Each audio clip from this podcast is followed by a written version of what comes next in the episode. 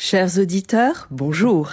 Bienvenue dans la saison 1 Best of de Comme d'Archie, le podcast qui vous ouvre les portes du monde fascinant de l'architecture. Je suis Anne-Charlotte de Ponte, je suis multicasquette parce que je suis ancrée dans nos racines avec un doctorat en histoire de l'architecture et une activité d'auteur publié parce que je suis ancrée dans l'actualité avec mon agence de com dédiée à l'architecture Charlotte de Ponte et parce que je suis préoccupée par l'avenir, bien sûr, m'attachant à valoriser toute démarche percutante en faveur d'un avenir durable. Retrouvons-nous chaque semaine pour comprendre comment l'architecture est fabriquée, comment elle influence considérablement nos vies et la nature. Pour cela, nous interviewons des spécialistes, nous abordons des thèmes différents et nous apprenons à regarder les projets dans leur diversité et leur contexte.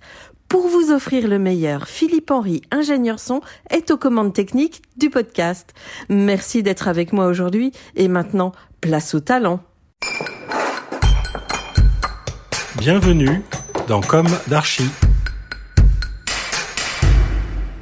Bonjour Franck Boutet. Bonjour. Permettez-moi d'être un peu indiscrète. Vous êtes né en 1968, enfant de la révolte?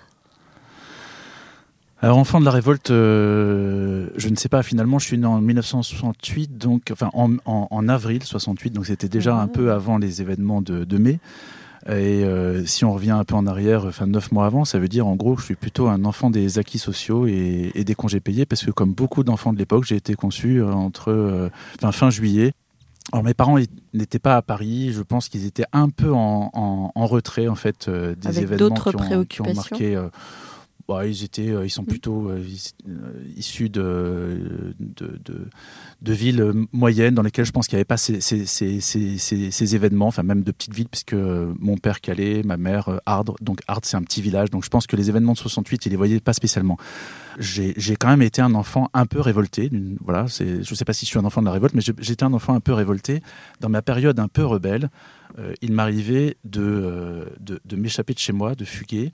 Et alors on habitait, j'ai toujours habité près des gares parce que mon père était à la SNCF, donc j'habitais près des gares. Donc là, je me souviens de cette époque où on habitait euh, au troisième étage euh, d'un immeuble haussmanien Haussmann, Haussmann, donc d'un immeuble haussmannien qui était euh, juste en périphérie des voies de la gare du Nord. Et c'est un moment où il y avait des travaux, donc deux, deux niveaux de travaux en infrastructure. Donc finalement, c'est comme si on était au cinquième étage. Et donc je sortais de ma chambre donnée sur, sur les rails. Donc je sortais de, ma, de chez moi en euh, escaladant, enfin en marchant le long des corniches de ces immeubles haussmanniens euh, pour aller, euh, pour aller chez, chez, des amis qui habitent à côté.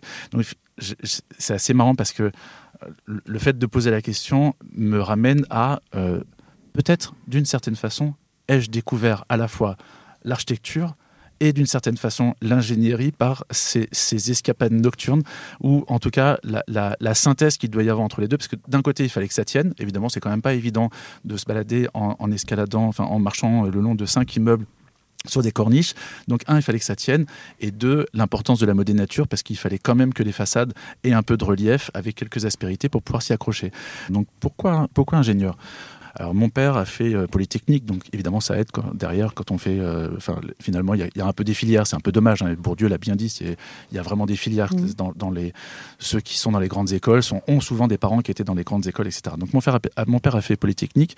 Ce qui, assez, ce, qui est, ce qui était assez marrant, c'était de l'entendre dire pourquoi il avait fait Polytechnique, parce qu'il voulait absolument être ingénieur des eaux et forêts. Et euh, finalement, il s'est un peu éloigné. Alors, c'est une espèce de sensibilité comme ça, naturaliste, écologiste. Mais il n'a pas fait ça. Il m'a toujours répondu, mais je me, je demandais vraiment s'il se fichait pas de moi. J'ai fait Polytechnique parce que c'était la seule école qui était rémunérée. Et euh, mes parents n'avaient pas d'argent parce que voilà, mon père est vraiment issu d'un milieu ouvrier, pas d'argent, donc il a fait Polytechnique parce que c'était rémunéré. Et entre le collège et le lycée, ben, au lycée, finalement, je, j'ai d'une façon très étonnante, euh, je suis devenu euh, euh, brillant à l'école. Donc évidemment, c'est, ça, destine de manière assez naturelle vers les grandes écoles. Donc j'ai fait enfin, vers les grandes écoles, vers la prépa déjà. Donc j'ai fait ma prépa à Rennes, à Châteaubriand, et puis j'ai eu les ponts et chaussées, donc je suis arrivé au pont de cette façon-là. Donc c'était à Paris, j'ai eu la chance de faire les ponts et chaussées quand l'école était encore rue des Saints-Pères magnifique, parce que ça explique après euh, d'autres, euh, d'autres histoires et d'autres choix musicaux d'ailleurs, euh, et, et d'autres, enfin, une culture cinématographique, parce que on a la chance d'avoir les ponts donc en plein en plein Saint-Germain et, et, les cinémas d'art et essai, etc. donc au pont, j'arrive et là, je trouve quelque chose d'assez étonnant. On nous fait comprendre que on a, d'une certaine façon, on a fait tout le boulot. On était plutôt bon à l'école, ce qui n'était pas mon cas euh, jusqu'à la fin de la troisième. Euh, on, a, fait deux années d'abstinence, de, magnifique, hein, c'était des maths à très haut niveau, c'est presque de la philosophie, des mathématiques philosophiques, c'est très beau, mais quand même. Et d'une certaine façon, on se retrouve, euh, on se retrouve dans cette école où, et dans cette formation où on va être formé pour devenir l'élite de la France, et quelque part, on a fait le job. Moi, j'étais assez mal à l'aise avec ça parce que j'aime bien, euh, j'aime bien le sens, j'aime bien, j'aime bien travailler, j'aime bien continuer à. je, je, ne supporte pas les acquis ou euh, la place qu'on m'a donnée parce que les places sont le côté statutaire. voilà, les places sont toujours à prendre, sont toujours à gagner et il euh, y a, y a, rien n'est jamais acquis. Il y a rien d'acquis pour moi, mm. donc tous les jours de ma vie, j'essaie de, continuer à, trouver ma place, à gagner cette place. Bon, mais en tout cas, j'ai eu la chance d'avoir le dernier cours euh, de, Paul Chemetov qui avait comme assistant à l'époque Marc Mimram, un autre ingénieur architecte. Les questions posées par Chemetov et par Mimram euh, dans ce, dans ce cours euh, m'ont fasciné. C'est-à-dire que tout d'un coup, il y avait la question, il y avait la notion du projet. On faisait un petit bâtiment dans, le, dans le jardin des plantes. C'était au moment où, où Paul Chemetov travailler sur la restauration de la grande galerie du Jardin des Plantes. Et donc, il fallait concevoir un petit bâtiment sans fondation, parce que sans permis, euh, montage à sec, euh, démontage en anticipant la déconstruction, extrêmement léger, parce qu'il ne fallait pas qu'il y ait de points d'appui. Donc, c'est un, petit bâtiment d'exposition qui permettait aux visiteurs, aux touristes, euh, de, voir ce qui, enfin, de continuer à voir ce qui se passait dans la grande galerie, les travaux en cours, euh, voilà, pour, pour qu'ils euh, ne soient pas trop frustrés de rester devant une grille en disant en travaux pendant encore 4 ans. Donc, il y avait bien une notion de projet et il fallait trouver les matériaux, définir la structure qui permettait de répondre à cette demande. Je me suis dit, mais c'est comme ça qu'il faut poser les problèmes de l'ingénierie. C'est qu'il y a une question qui, doit, qui est posée on doit mettre en place un processus qui permet de répondre à cette question, mais pas euh, simplement dans euh, finalement la collection de, savoirs scientifiques de haut niveau, mais sans, sans finalement se poser la, question fondamentale de un, à quoi ça sert et comment je croise ça, c'est-à-dire comment je croise de la résistance des matériaux, de la connaissance des structures, de la démontabilité, de, de, de, l'expression, de l'accueil d'un public. Donc comment on croise tout ça finalement pour faire émerger un projet. Donc euh, c'est à ce moment donc j'ai décidé d'aller d'aller voir du côté de, des, architectes. Et donc euh, j'ai encore un peu rallongé mes études, c'est-à-dire que j'ai choisi au, pont, il y avait deux possibilités pour faire le stage. C'était soit un stage court, donc pendant l'été, entre la deuxième et la troisième année, soit un stage long, donc qui décalait la, troisième année. Donc j'ai fait ça, j'ai fait un stage long et j'ai donc fait quatre ans globalement au pont, dont ma troisième année de stage où je suis allé à l'agence des gares, enfin, qui s'appelait pas encore la REP, c'était l'agence de Dutilleul, où ils aimaient les hybrides ingénieurs architectes. Et c'est là où j'ai vraiment découvert que finalement, ont travaillé sur les mêmes objets, avec les mêmes objectifs, et qu'il n'y avait quasiment pas de différence entre la culture de l'ingénieur, le savoir de l'ingénieur, et la culture et le savoir de l'architecte, enfin des différentes disciplinaires, si bien sûr, mais finalement, il fallait qu'elles soient mises en commun pour arriver à des projets cohérents. Et donc je suis allé, euh, je, me suis présenté ensuite à Belleville. Alors petite anecdote sur la question de la transdisciplinarité qui n'était absolument pas présente à l'époque. Je vais voir l'administration de la pédagogie des ponts et je leur dis bon j'ai décidé de faire des études d'architecture après les, après les ponts comme ça fait déjà quand même pas mal d'années d'études, j'aimerais bien trouver un arrangement sur ma quatrième Une équivalence. Euh, hmm. Pour, pouvoir continuer à avoir des cours au pont et en même temps commencer architecture. Et là, on m'a répondu à l'époque, euh, tu veux faire architecture, tu es fou, tu vas dévaloriser ton diplôme des ponts parce que quand on sortait d'une grande, enfin quand on sort d'une grande école, j'espère que ça a changé aujourd'hui. C'est un peu comme les voitures. Donc euh, neuf, on a une certaine cote, et puis après année après année, euh, finalement, il y a une décote. C'est comme l'Argus. Je, je, finis, je passe mon, mon, diplôme, je suis diplômé de, de l'école des ponts, et j'arrive en architecture Donc j'avais bien une équivalence, j'arrive en troisième année, le fameux exercice euh, initial euh, du groupe UNO, le 30-30, où on travaille sur un carré de 30 mètres par 30 mètres, 30, mètres avec euh, des éléments, enfin des, fondamentaux, des éléments de l'architecture, le poteau, le plan horizontal, le plan vertical. On va commencer à fabriquer un espace à partir de ça. Bon, alors on se, c'est Uno, c'est vraiment la grande messe. Donc j'arrive et là, je passe devant le groupe Uno et devant Steriani qui m'arrête et qui me dit, toi, on te connaît pas tu viens d'où? Je dis, euh, ben, je suis ingénieur euh, des, ponts et chaussées. Et tout de suite, il me coupe, il me dit, alors, il faut te nettoyer. Et donc le nettoyage consistait à euh, devoir faire le logis, exercice analytique donc de, Salomon, en, qui était un exercice de deuxième année. J'ai ensuite suivi l'enseignement du groupe UNO. Et un élément fondamental, diplômé de l'école d'architecture de Paris-Belleville En fait, non. Je ne suis pas diplômé. Pourquoi? Vous êtes parti avant?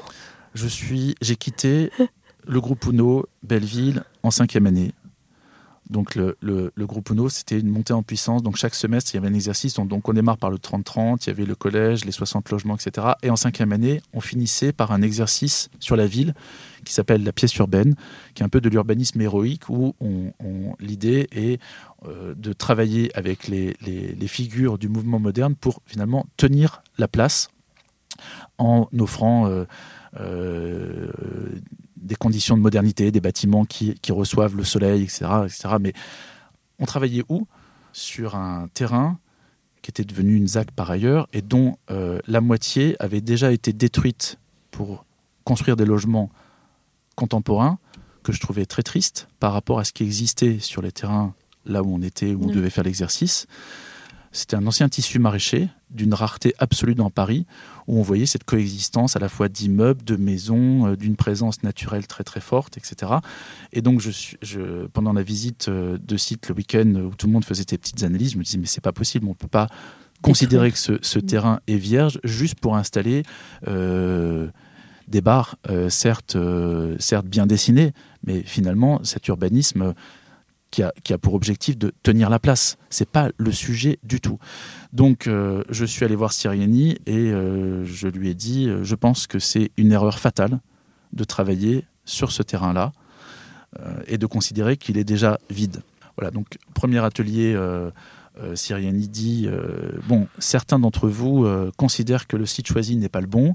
comme nous sommes un collectif d'enseignants, nous en avons parlé au sein du collectif et il il s'avère que euh, des enseignants trouvent également que le terrain n'est pas bien choisi. Et l'enseignante en particulier, c'était Edith Girard, qui a expliqué pourquoi elle pensait en effet que ça n'était pas une bonne idée de travailler sur ce terrain.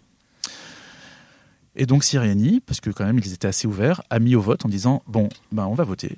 Qui veut continuer sur ce terrain Qui veut que l'on change de terrain Sachant que tout le monde avait fait son analyse pendant le week-end. Euh, les étudiants, à mon sens, un peu trop, euh, un peu trop euh, bénis oui oui à ce moment-là, se dit ben non, nous on continue parce qu'on a déjà travaillé, donc on préfère continuer. Et donc j'ai quitté l'école à ce moment-là. J'ai continué à m'inscrire à l'école en me disant bon, je vais passer mon, il faut, je vais passer mon diplôme. Et sauf que j'étais déjà à 10 années après le bac en fait. Donc je commençais à en avoir un peu marre. Euh, j'ai commencé à travailler. J'étais consultant, en fait, c'est un peu resté. C'est pour ça que le nom euh, qui va pas très bien aujourd'hui, de Fambouté Consultant, en fait, c'est le moment où j'étais réellement consultant indépendant.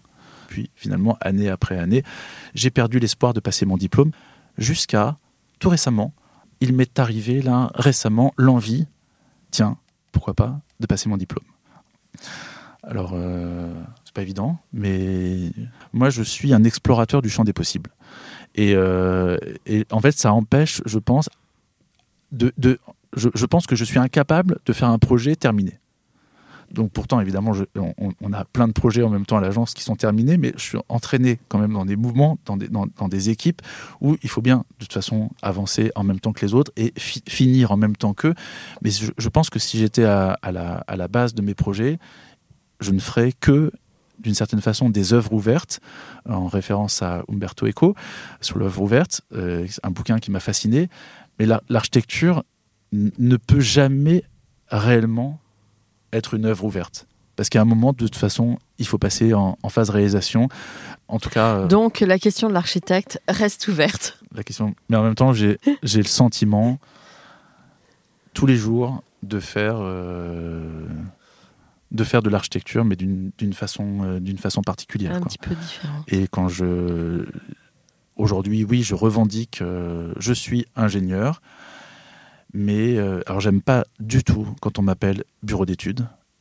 J'aime l'idée de l'ingénierie, donc je, mm. dis que je fais du conseil et de l'ingénierie. Je revendique euh, cette idée de l'ingénierie, la beauté de l'ingénierie. Et après, j'ai besoin de dire que mais je fais une ingénierie d'une certaine façon aussi, c'est-à-dire une ingénierie comme un concepteur, une ingénierie d'auteur, une ingénierie signée. On sait bien que d'une certaine façon créative, euh, oui, c'est le cas aussi. Et euh, on sait très bien que le bureau d'études, il est plutôt dans la répétition de choses qu'il a déjà faites, moi j'essaye, évidemment, on rentre toujours dans la réglementation, il y a la question du, risque et des responsabilités, mais en, tout cas en cherchant en permanence finalement qu'est-ce que je pourrais faire que je n'ai jamais fait encore? Et en fait, les, questions que j'adore, c'est euh, quand on me dit euh, est-ce que ça t'intéresse de faire ça, que je sais que fondamentalement je ne l'ai jamais fait et qu'on va mettre en œuvre tous les moyens pour arriver à répondre à la question posée initialement et en mm. fait, je trouve ça assez beau, c'est-à-dire que c'est une démarche de recherche permanente et l'agence ne fait quasiment que ça. J'en profite pour revenir euh, quand même deux minutes sur la dualité ingénieur-architecte.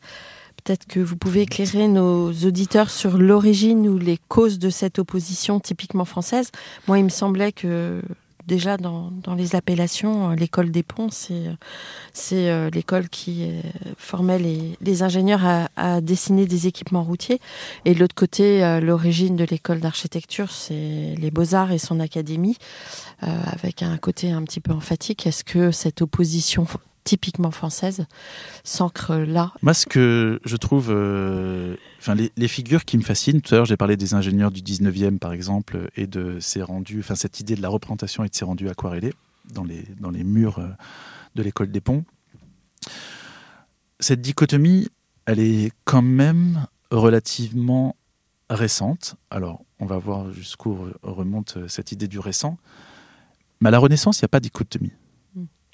En fait, à la Renaissance, l'idéal, enfin, la, figure idéale, c'est même la figure de, de, de l'homme qui sait tout faire. C'est l'époque des traités d'architecture. Qui sait à la fois écrire, qui, sait, euh, qui, a presque une, une approche de l'ingénierie euh, presque comme un bricoleur, c'est-à-dire d'une intelligence finalement, enfin plutôt d'une ingéniosité, parce que moi j'aime bien aussi détourner le mot ingénierie pour parler d'ingéniosité. À un moment j'ai failli presque signer, euh, enfin bouter ingéniosité environnementale, euh, parce, qu'on est quand même beaucoup sur les questions environnementales.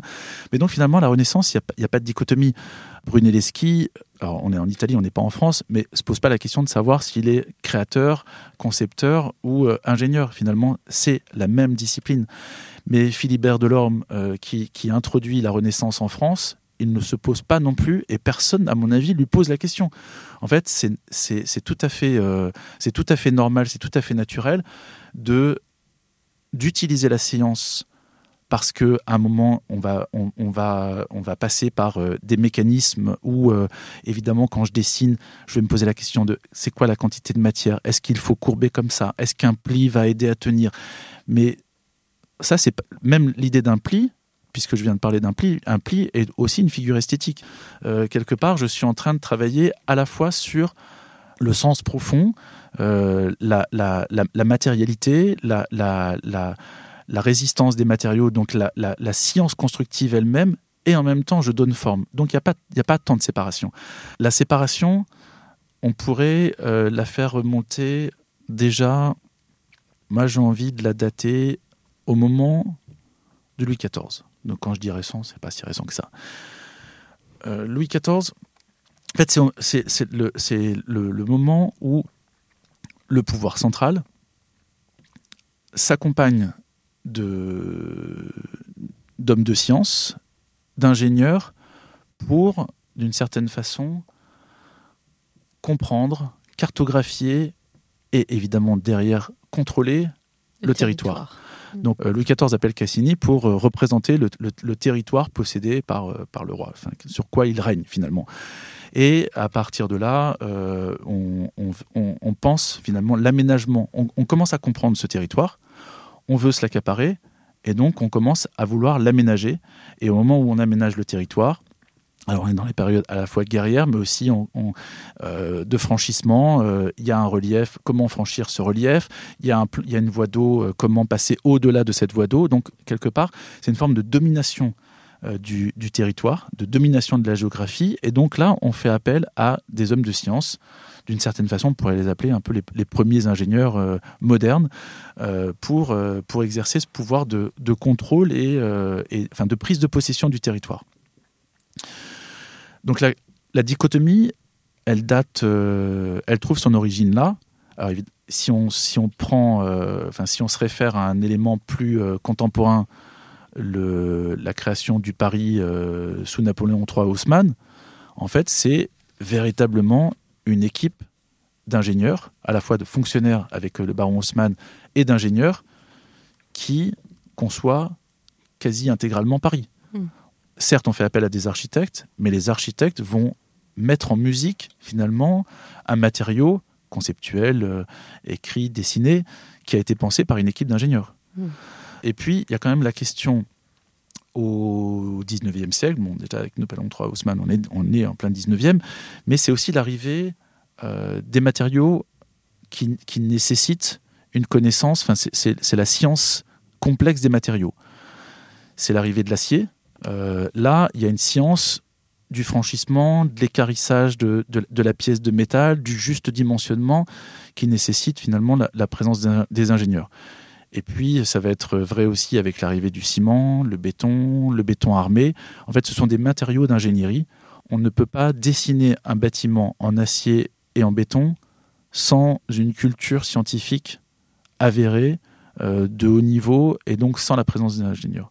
Donc la dichotomie, en fait, elle, trouve son origine d'abord dans cette idée de, euh, des grands aménageurs du territoire.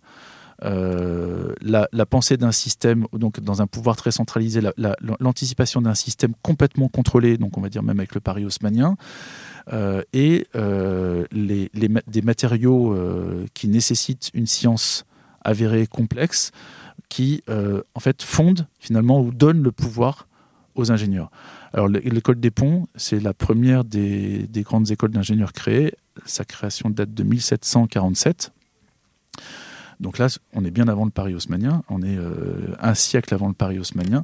Donc là, l'objectif, c'est de, soumettre le territoire. Il faut pouvoir se déplacer d'un point à un autre. On va construire des routes, on va construire des ponts, il faut s'affranchir de la géographie, comme je le disais, il faut euh, passer outre les, cours d'eau, et donc là, la, science de l'ingénieur est, fondamentale. Et donc la, scission date de là, et après, elle est renforcée euh, d'une certaine façon par euh, cette maîtrise des, techniques constructives liées à ces matériaux qui nécessitent une, grande, une grande ingéniosité, une grande habileté. On va quand même arriver maintenant à la pratique Avez-vous rencontré des résistances en France en raison de votre double appartenance? À part cette anecdote euh, de ma formation là qui crée un schisme euh, euh, un peu fondateur chez moi quand même, parce que c'est cette séparation que j'ai cherché à, annuler ah progressivement dans, ma pratique, de réunir ingénierie et architecture, science et et création et sciences et esthétique. Enfin, moi, je suis très intéressé par les, les formes, euh, les représentations, par exemple, des, des, phénomènes scientifiques. Donc, euh, le, à part donc cette, cette, ce schisme, on va dire, initial entre le tu es fou, tu vas dévaloriser ton diplôme des ponts d'un côté et l'autre, tu es ingénieur, alors il faut te nettoyer. Euh, non, au contraire, moi j'ai le sentiment, enfin en tout cas c'est aussi euh, comme ça que j'ai construit ma place et que j'ai trouvé euh, un univers dans lequel je m'épanouissais autour des questions posées par le développement durable, les questions environnementales, l'écologie, puisque elles, nécessitent des réponses croisées. Et je, pense que ça, finalement, l'époque attendait des hybrides comme je l'étais. Donc, pas de résistance, au contraire, même une, très grande bienveillance à mon égard et, euh, euh, une, très grande attention à ce que je pouvais euh, finalement raconter de cette, de cette quête permanente de la, de la, de la réconciliation d'une certaine façon entre ces univers. moi, je suis fasciné, par exemple, par les croquis de Léonard de Vinci. Il y, a, il, y a, il, y a, il y, a, une cohérence totale entre euh, une pensée scientifique, euh, une maîtrise scientifique absolue, et en même temps un sens de la représentation du dessin et la recherche du sens profond. À quoi ça va servir finalement? Et qu'est-ce que, qu'est-ce, en quoi ça, ça, ça, devient aussi un élément euh, à la fois social, sociétal, discursif, ce qui est la question de la forme? En fait, moi, j'ai l'impression que quand on fait le, le mieux Enfin, quand je fais le mieux, le, ou quand on fait, parce que je ne suis pas tout seul, on est, on est 35 à l'agence, hein, le mieux le, notre travail, quelque part, c'est quand ça, se ça, ne se voit pas. Donc, en fait, tout vient, euh, tout vient se fondre ou tout vient marquer l'ADN même du projet. Finalement, quand, on, quand, le, quand, les, quand le, l'exercice est vraiment réussi, on ne voit plus qu'un projet dont, d'une certaine façon, l'architecte ou récupère la communication, euh, la communication autour de l'architecture et même cette idée du, du, du, du, droit et de la propriété intellectuelle, intellectuelle et du droit à l'image va faire que finalement l'œuvre, d'une certaine façon, qui est une œuvre quand même souvent collective, va être d'une certaine manière, mais je le dis avec respect pour eux, hein, c'est pour les architectes, oui, c'est oui. mes, mes, euh, mes plus grands euh, partenaires et confidents sont les architectes, donc euh, je le dis avec un, un profond respect pour eux, je pense que c'est l'organisation de la profession. Finalement, l'œuvre, ensuite, elle est finalement la responsabilité d'une personne. Quelque part, vous léguez votre savoir, euh, vous le donnez, vous le léguez, et la question de la reconnaissance est quand même importante. Alors, bon, en fait, on arrive à en bénéficier quand même, mais alors ça, c'est une, une, question qui est un peu difficile. Il faut aller explorer plusieurs voies. Il y a à la fois l'idée euh, la reconnaissance, déjà, d'emblée, je pense qu'on l'a, puisque euh, les gens nous rappellent, ils ont envie de travailler oui. avec nous. Donc, euh, le, ma reconnaissance et ma fierté, d'une certaine façon, c'est quand on, quand on m'appelle et qu'on dit euh, voilà, il y a un projet, un contexte, une situation, des enjeux. Pour pouvoir le faire, on a pensé à toi parce qu'on ne peut le faire qu'avec toi. Euh, ça, c'est juste extraordinaire. Donc la reconnaissance, elle, elle est là d'une certaine façon. Après, ça, ça, nous pose des questions sur la façon, par exemple, dont nous, on va aussi parler de nos projets. D'une certaine façon, les, éléments sur lesquels on travaille sont invisibles. C'est un, un, vrai sujet d'ailleurs. L'énergie, par exemple, n'a pas de forme. L'énergie est invisible et euh, tant que les choses n'ont pas de forme, tant qu'elles n'ont pas de représentation, elles ne peuvent pas, on ne peut pas les nommer, elles ne peuvent pas devenir discursives, donc elles ne peuvent pas devenir des éléments à la fois euh, sociaux et sociétaux. Donc ça, c'est la, vraie question, et c'est un, un, sujet qui m'anime euh, en permanence, c'est quelle, par exemple sur la question de l'énergie, c'est quelles sont les formes de l'énergie?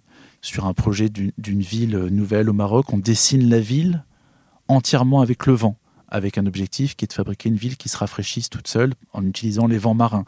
Mais donc la ville est entièrement dessinée par le cheminement des vents, l'arborescence aérolique euh, qui va permettre au, de décharger climatiquement euh, la, entièrement la ville. Donc l'agence, elle a combien de temps L'agence euh, Franck Boutet, consultant? Je, je, je, suis sorti des ponts en 92, j'ai fini, enfin, j'ai fini mes études d'archi en 96 et j'ai commencé à, à, exercer en tant que consultant.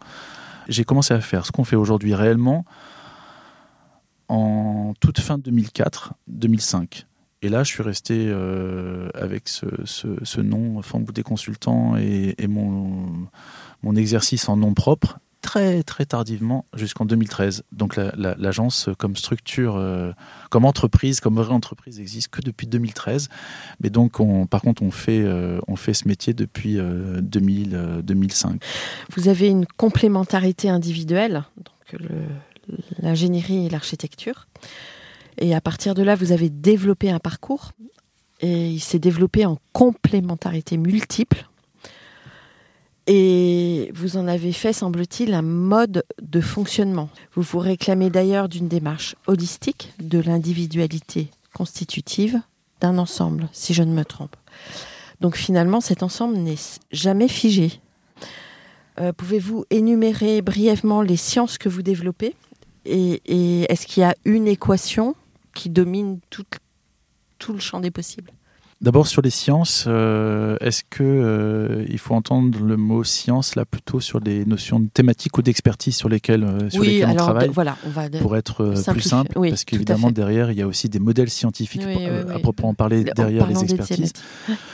Des structures comme la nôtre, donc on, existe depuis une dizaine d'années. euh, on, est arrivé dans le dans l'univers de de la construction et de l'aménagement, enfin d'abord de la construction, pour répondre à ces aspirations euh, naissantes à l'époque, qui étaient comment finalement on décline les principes du développement durable, les réflexions environnementales euh, dans les constructions. Il faut se dire quand même qu'avant, ces questions-là n'étaient jamais posées. Et donc, alors anticiper euh, la vie future d'un bâtiment, de savoir comment il allait, euh, il allait euh, réagir par rapport à la course du soleil, comment il allait capter le soleil, comment il allait distribuer l'énergie qu'il avait captée euh, pour les, à la fois à l'intérieur, enfin, de, de, de- de- la masse constructive elle-même, donc des matériaux, comment cette, euh, ces calories captées dans les matériaux allaient ensuite être restituées aux occupants, etc. Ça, sur les questions, on va dire déjà de, climatisme et même de bioclimatisme, donc la, course du soleil. Ensuite, comment on allait pouvoir finalement anticiper les consommations futures de ce bâtiment, ses appels de puissance. Est-ce que la conception, est-ce que la forme d'un bâtiment a, des conséquences sur sa consommation future? Est-ce que la matérialité de ces bâtiments a des conséquences sur la consommation future, sur le confort des occupants, sur la façon de pouvoir euh, traiter de manière passive le confort d'été? Enfin, toutes ces questions n'existaient absolument pas, sauf quand même, j'exagère de dire que ça n'existait pas. En fait, ça existait dans un mouvement pionnier de, des années, euh, on va dire au milieu des années 70, dans les approches quand même beaucoup moins techno que celles qui, qui sont arrivées dans les années 2000 avec euh, les approches par les référentiels, les certifications, les labels qui sont quand même très techno-centrés avec des indicateurs enfin, qui parfois peuvent faire oublier le bon sens. Mais bon, on, va, on, pourra y revenir. En tout cas, euh, au début, toutes ces questions tournent autour de, euh, enfin beaucoup autour de l'énergie quand même, du confort, euh, même si les premiers référentiels environnementaux sont quand même multicritères, mais assez vite on travaille sur les questions énergétiques. Alors en, fait, on, fait quoi fondamentalement dans, l'agence et quand on arrive finalement comme, comme euh, entité nouvelle dans le monde de la construction, ben on, rassemble à la fois euh, des, éléments du processus de conception et des éléments disciplinaires qui sont maîtrisés par l'architecte, c'est-à-dire en gros forme et matière, et euh, une compréhension de euh, où suis-je, dans quel univers j'évolue, quel est le contexte dans lequel je viens m'installer, euh, puis-je bénéficier d'une topographie, d'une géographie, comment s'écoulent les vents, quelle est la course du soleil à cet endroit-là, suis-je masqué, pas masqué, et donc comment on va trouver les interactions entre cette forme et ces, enfin, entre ces éléments du contexte, on va dire, et les formes et les matières qui sont qui sont envisagés. Et en même temps, on fait un autre lien, cette fois-ci avec les ingénieurs. Et donc là aussi, on va euh, finalement faire la synthèse entre un environnement, le vocabulaire de l'architecte, euh, forme, matière, euh, organisation du, programme, donc on va dire implantation, morphologie, matérialité, spatialité, et des systèmes qui vont irriguer ce, bâtiment et qui vont être la réponse complémentaire de ce que je n'ai pas réussi à faire par euh, les éléments naturels, c'est-à-dire le soleil, la lumière, le vent, euh, la pluie. Donc moi, je travaille d'abord avec ces éléments naturels.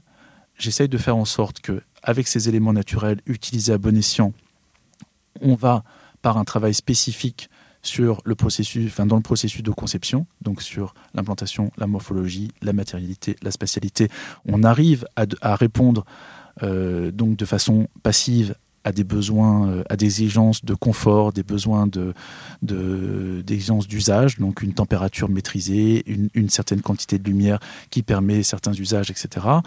Et ensuite de faire le lien avec euh, les bureaux d'études classiques. Finalement, donc, vous produisez des écosystèmes?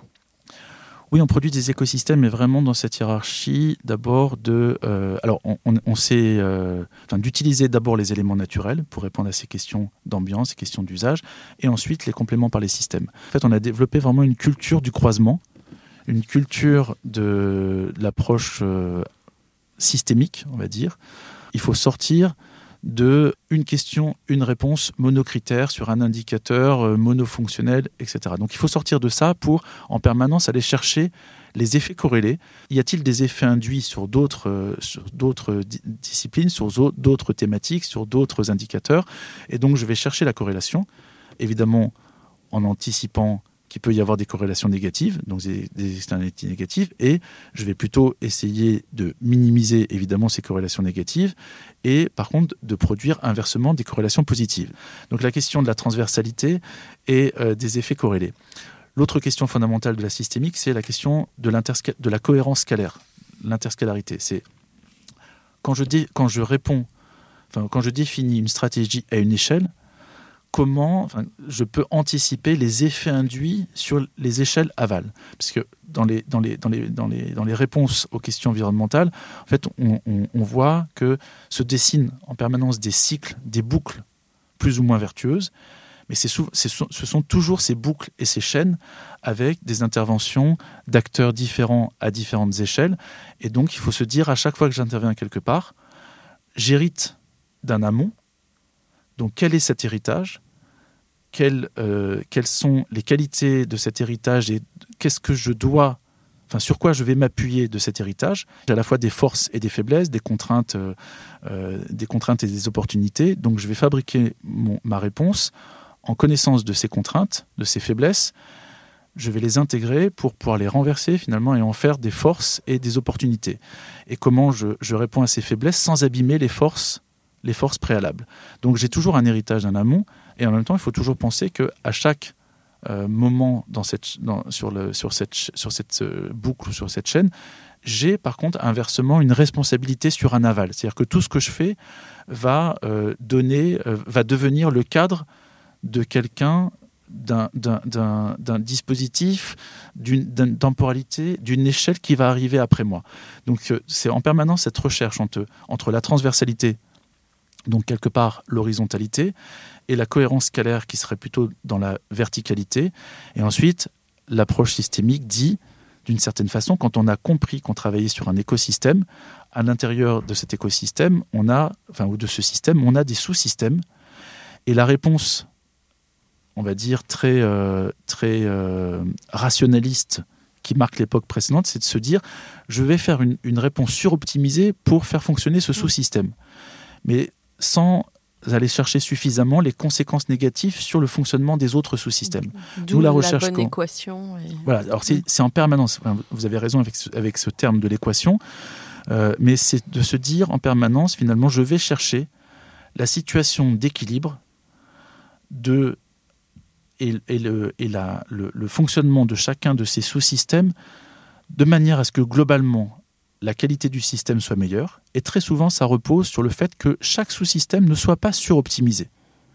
Donc, ce n'est pas la recherche d'une optimisation radicale, c'est la recherche multicritère de l'équilibre. Donc ça, c'est vraiment la, démarche systémique. Donc les expertises, euh, initialement, elles tournent beaucoup autour de ces questions d'énergie, mais que moi j'ai abordé, euh, je, l'ai dit euh, juste, juste avant, beaucoup par les questions de climat.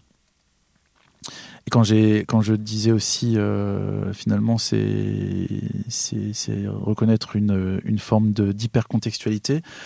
Donc, euh, l'énergie, on peut l'aborder de manière extrêmement abstraite. Euh, quelle est la consommation d'énergie d'un bâtiment? Ben, On va isoler plus le bâtiment, il va moins consommer. On va moins le vitrer, il va moins consommer, etc. Évidemment, cette approche-là ne peut pas m'intéresser. Donc, c'est d'abord, où suis-je? Dans quel climat on, se situe, euh, pour, quel, euh, pour quel usage, pour quelle destination on construit, et puis finalement de construire ce cheminement, ce processus pour répondre à ces enjeux en termes d'usage, de destination, par rapport à là où je d'où je viens, qui est la question du contexte et la question du climat. Donc l'énergie, nous on l'a beaucoup abordé comme ça. On, a fait donc des, bâtiments en ventilation naturelle pure dans lesquels il n'y a pas de centrale de traitement d'air. Il n'y a pas de dispositif mécanique pour ventiler. Ça, c'est un peu le, cœur de métier de l'agence, initialement, autour de ces questions euh, climat, bioclimatisme, euh, énergie, confort, parce qu'évidemment, la question du confort, elle est très, très liée à, ça. Après, depuis, euh, plus récemment arrivent des questions autour de la matérialité. Euh, quel matériau, mais aussi quel juste emploi du matériau, parce que par exemple, on, voit un basculement euh, qui s'opère. Euh, avant, on construisait tout en béton, aujourd'hui, on, construit tout en bois. Moi, je me méfie beaucoup de ces effets de, de renversement radicaux. La radicalité, enfin, là où ce que je trouve bien, c'est que quand nous, on a commencé à tester la construction bois ou à proposer la construction bois il y a 8-9 ans, on nous a dit vous êtes fous, ça marchera jamais. bon, bah, bah, on y est. Voilà, maintenant on y est.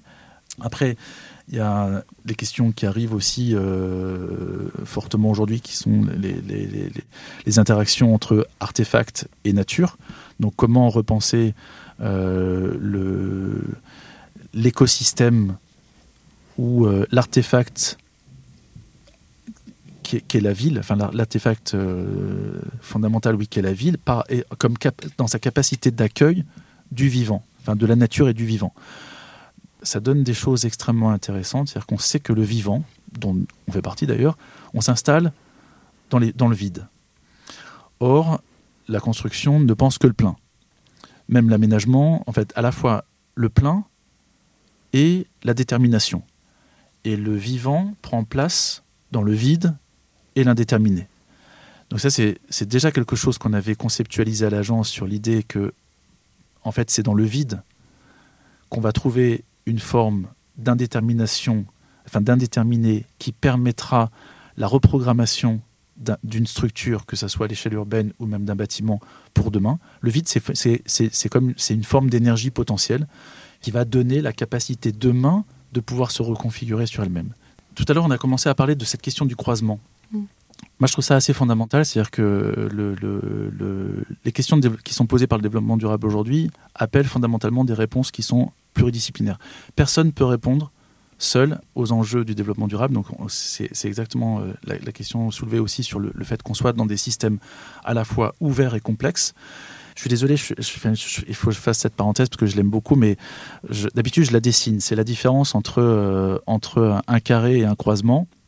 Donc c'est assez facile quand on la dessine, parce qu'on dessine un carré avec euh, les, côtés qui se poursuivent et finalement on, voit qu'il y a un croisement. Donc on a l'impression que c'est un peu la même chose, mais la différence fondamentale c'est que d'un côté si on focalise sur le contenant, le carré, en fait on est plutôt dans le système, dans, le dispositif on va dire de euh, l'organisation, de la classification on range. C'est le principe, en fait c'est le, pattern de euh, l'étagère. C'est extrêmement pratique. Si on n'a pas d'étagère, c'est un peu compliqué de ranger correctement les, choses au bon endroit. Mais on est euh, dans un système pensé, classé, organisation, etc. Séparé. L'inversion, si on prend pas, euh, si on focalise pas sur le carré cette fois-ci, mais si on, focalise sur le croisement qui forme finalement ce carré. Donc le croisement, c'est quelque chose d'abstrait, déjà, c'est ça qui est beau, parce qu'on ne peut pas ranger dans un croisement. Mais le croisement, il permet, par exemple, de poser des questions entre énergie et espace public. Et si je vous dis, que vous évoque le fait de croiser énergie et espace public, ou énergie euh, et morphologie, ou énergie et matérialité, ben, chacun va commencer à réfléchir d'une certaine façon en disant tiens c'est étrange cette question déjà je me la suis jamais posée. Donc évidemment par rapport à une question qu'on s'est jamais posée on va commencer à réfléchir et on va commencer à construire et finalement on va commencer à créer chacun va répondre à sa façon. Par exemple, on pourrait se dire, ben, énergie, espace public, moi je ne sais pas, ça me fait penser au fait qu'on pourrait dessiner des villes, comme je l'ai dit tout à l'heure, des villes qui se rafraîchissent elles-mêmes. Euh, on est dans un climat tempéré chaud. Euh, est-ce qu'il est possible de dessiner une ville qui se rafraîchirait avec les vents? Ou au contraire, euh, bah, la Médina est une réponse, par exemple, qui croise énergie, espace public. Comment dessiner une forme urbaine qui permet de s'autoprotéger en climat chaud, donc du soleil? Quelqu'un d'autre pourrait répondre moi, énergie, espace public, je vais penser, euh, parce qu'il a une pensée plutôt réseau, je vais penser à comment construire la ville de façon à ce qu'il y ait une totale cohérence entre la superstructure urbaine et l'infrastructure urbaine. C'est exactement le système haussmannien, c'est totalement cohérent entre les réseaux de distribution, enfin d'adduction et les réseaux d'assainissement et la ville du dessus. Donc il y a une totale cohérence. Au-dessus d'un boulevard, il y a très exactement le pendant euh, souterrain qui permet d'alimenter la ville en ressources et en même temps de récupérer ses sortants, donc en entrant et en sortant. Donc on est dans, un écosystème complet. Donc finalement, ce croisement, il, euh, il est, il est d'une richesse incroyable parce qu'il va générer des réponses qui sont potentiellement infini. Je pense que si on pose la question à chaque personne, enfin chaque personne, euh, à, à, à, 100 personnes, chaque personne va avoir une réponse différente. Donc le croisement, il l'oblige à créer des réponses. Et en fait, ce qui est intéressant, c'est évidemment ce qui se crée au croisement, qui sont des réponses signifiantes à un moment donné, dans un contexte donné, etc. Et donc on a, on a, on a construit finalement les, approches, euh, à la fois la philosophie, les approches méthodologiques de l'agence sur cette idée-là, de générer ces croisements, donc entre euh, des dispositifs de conception, par exemple tout à l'heure j'ai dit euh, implantation, morphologie, matérialité, spatialité, qui sont en fait des grandes questions fondamentales du processus de création, de conception architecturale, et en même temps énergie, mobilité, euh, matière, euh, nature, etc. Et de s'obliger finalement à croiser en se disant, il y a à la fois une primauté de l'amont, comme je l'ai dit tout à l'heure, c'est-à-dire que avant de penser à euh, la question de l'implantation et de la morphologie, je vais d'abord me demander d'où je viens, d'où où je suis, quel est mon contexte je vais commencer ensuite à répondre, euh, à investiguer euh, des échelles de morphogénèse, implantation morphologie, en se disant quelle est la forme qui permettrait de répondre à, euh, enfin, qui permettrait de donner les conditions satisfaisantes en termes d'usage dans un contexte donné. Quelle est ensuite la matière, etc. Et en fait, on va décliner et en, en s'obligeant à penser en permanence de manière transversale, corrélée, c'est qu'est-ce que le dispositif que j'ai choisi là, par exemple sur une, une, une thématique en opposition entre compacité et euh, fragmentation. La compacité est-elle bien? C'est pas comme dans les programmes qu'on peut voir euh, assez souvent ou dans les référentiels, avec l'idée compacité c'est bien, donc il faut que les bâtiments soient compacts avec un indice de compacité inférieur à temps. Non, c'est la compacité est-elle une bonne réponse? Qu'est-ce qu'elle permet euh, de faire? Qu'est-ce qu'elle crée par contre comme, comme, comme à la fois qu'est-ce qu'elle offre comme qualité et en même temps qu'est-ce qu'elle pose comme question ou quel problème elle, sous-tend. Et donc on va croiser comme ça, on va avancer de manière matricielle. Ces outils, on les a aussi beaucoup développés à l'échelle urbaine où ça nous permet de faire de la co-construction d'ambition de, développement durable avec des acteurs multiples, sachant qu'à l'échelle urbaine, en plus, les, temporalités sont longues. Et donc, ça permet aussi d'agréger progressivement des acteurs et de, par exemple, prendre le meilleur sachant euh, en assainissement dans les services techniques d'une collectivité en lui disant tu es plus sachant que nous. On va pas te dire comment il faut que tu fasses l'assainissement. Par contre, ce qu'on va te dire et ce qu'on aimerait que tu fasses, c'est que tu sois conscient du processus que tu maîtrises par la question de l'assainissement. Quels sont les entrants? Quels sont les, sortants? Et comment on peut créer des chaînes de valeur à la fois euh, horizontales, donc transversales, et verticales, donc euh, euh, on va dire en cohérence scalaire, avec d'autres disciplines d'autres acteurs et comment finalement tu peux penser l'assainissement en lien avec la question du paysage? Est-ce qu'on peut penser l'assainissement en lien avec la question de la résilience, etc. En fait, nous, finalement, notre vraie spécialité, c'est de ne pas être spécialiste, c'est finalement de mettre en commun des, gens qui sont souvent plus experts que nous, ah, il y a quand même des domaines sur lesquels on est, on est très expert, mais il y a des domaines sur lesquels on n'est pas expert. Par contre, on est des experts de la pensée de l'écosystème et de la pensée systémique qui dit attention, on ne fait pas une ville juste par le bioclimatisme, on ne fait pas une ville par... Euh, par la question du numérique et du smart. On ne fait pas une ville en pensant euh, juste la question des espaces publics, euh, la question de l'assainissement, la question des réseaux, etc.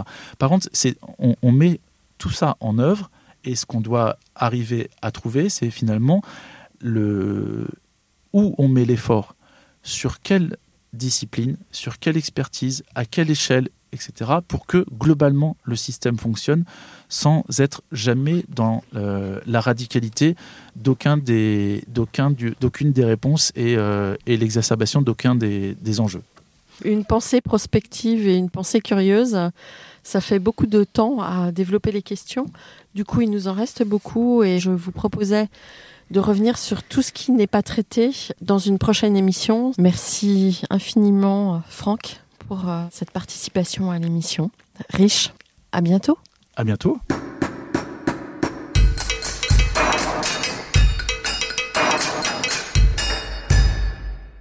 Chers auditeurs, merci pour votre écoute. N'oubliez pas de retrouver nos sujets en avant-première sur Instagram à l'adresse comme Podcast. C-O-M-D-A-R-C-H-I Podcast. Si vous aimez ce podcast, favorisez sa diffusion en lui donnant 5 étoiles sur Apple Podcast, plus un petit commentaire, ou sur votre plateforme de podcast favorite. Et surtout, abonnez-vous pour écouter tous nos épisodes gratuitement.